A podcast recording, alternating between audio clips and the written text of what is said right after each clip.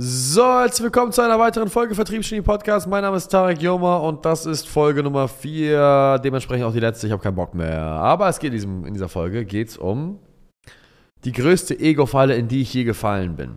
Judah hat mir diese wunderschöne Folge hier vorgeschlagen und ich beantworte einfach mal die Frage, was ist die größte Ego-Falle, in die ich je gefallen bin? Super transparent und ehrlich. Die größte Ego-Falle, in die ich je gefallen bin und manchmal auch noch falle, ist der Schwanzvergleich.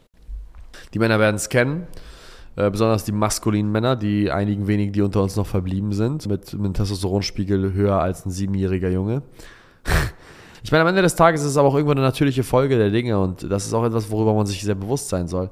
Ein großes Problem, was, beziehungsweise eine Ego-Falle, in die ich gefallen bin, früher sehr stark manchmal auch mal merke, wie ich da reinfallen könnte und auch manchmal tue, ist dieses Gefühl von mich dauernd messen zu müssen und mich teilweise so doll messen zu müssen, dass ich in ungesunde Verhaltensmuster gehe, nur um Leuten zu beweisen, dass ich den dickeren habe.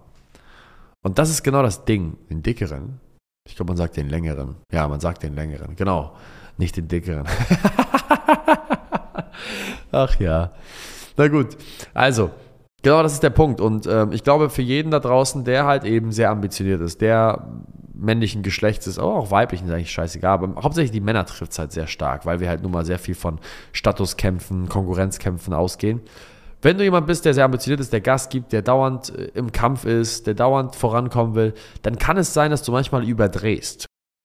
Überdrehen im Sinne von, dass du dann mit Leuten chillst, der eine oder andere ist größer, kleiner, gleich groß wie du, scheißegal. Aber du hast dauernd das Bedürfnis darzustellen zu müssen, dass du der Große bist, wie der Pfau. Du fährst dann die Federn aus und versuchst dich dauernd größer zu machen, als du eigentlich bist.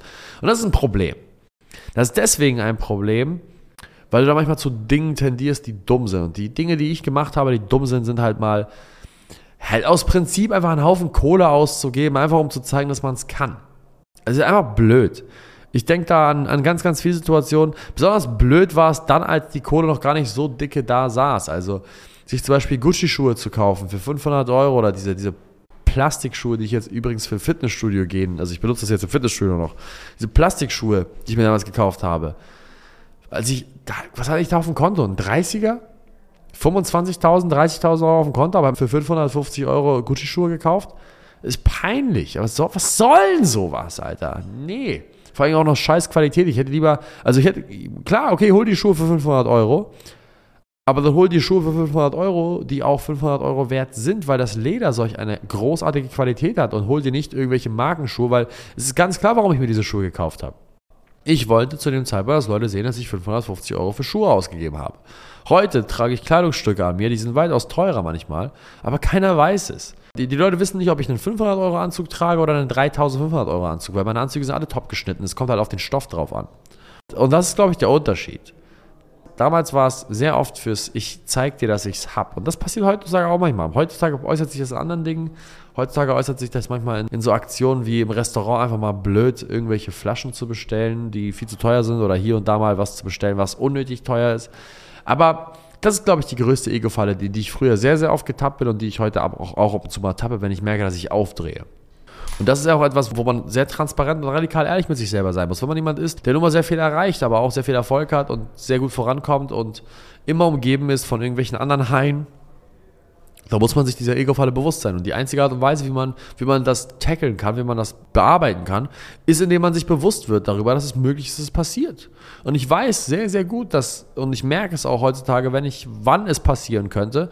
Und nur dieses Bewusstsein darüber ermöglicht es mir, Kontrolle darüber auszuüben. Das heißt, analysiere deinen Charakter mal ganz gut. Und die Ego-Falle, in die du tappst, kann viele verschiedene Dinge sein. Es muss nicht das gleiche sein, was ich habe. Aber sich einfach mal über seine Charakterschwächen bewusst zu sein, ist super, super wichtig, weil diese Charakterschwächen werden immer wieder aufkreuzen, wenn du kein Bewusstsein darüber hast. Ja. Ich wollte gerade noch eine kleine Anekdote erzählen, aber das ist, glaube ich, ein bisschen zu persönlich. Dementsprechend werde ich es an der Stelle beenden. Ich danke euch vielmals für eure Aufmerksamkeit. Ich weiß, ich sage immer wieder, dass die Podcasts mir nicht Spaß machen, aber es stimmt nicht ganz. Die machen mir ab und zu mal Spaß. Das eine oder andere Thema ist echt ein bisschen trocken, zum Beispiel die Folge davor, ähm, über die ich gesprochen habe mit den Erwartungshaltungen. Das hat schon Spaß gemacht. Diese Folge war jetzt eine 5 aus 10. Aber ich möchte mich trotzdem bedanken fürs Zuhören. Ich möchte mich bedanken dafür, dass ihr mein Wissen aufsaugt. Ich möchte mich bedanken auch für viele Leute, die schon sehr lange diesen Podcast verfolgen oder auch allgemein unseren Werdegang hier in Deutschland verfolgen. Ich möchte mich bedanken für jeden einzelnen Kunden, der diesen Podcast hört. Ich möchte mich bedanken für jeden einzelnen zukünftigen Kunden, der auf unsere Events kommt. Es ist ein unglaubliches Leben, was wir leben. Und ja, ich bete jeden Tag zu Gott, und danke ihm für die Kraft, die, die er uns geschenkt hat und die Gesundheit, dass wir das überhaupt alles hier ausführen dürfen. Und, und wie gesagt, jeder einzelne Zuhörer, der das hier hört, der trägt irgendwo auch einen kleinen Teil dazu bei und ich hoffe, dass ich auch nur irgendwie was zurückgeben kann und dass die Zeit, die ihr investiert, um mir zuzuhören, das eine oder andere Mal unterhaltsamer, das eine oder andere Mal mehr ernst, dass sich das auch für euch lohnt. Und wenn sich das für euch lohnt, dann, dann, dann, dann bin ich glücklich. In dem Sinne, vielen Dank für euch fürs Zuhören. Lasst uns eine 5-Sterne-Bewertung da. Wenn ihr einen Themenvorschlag habt, schreibt mir gerne auf Instagram und wir hören uns das nächste Mal. Bis dahin. Ciao, ciao.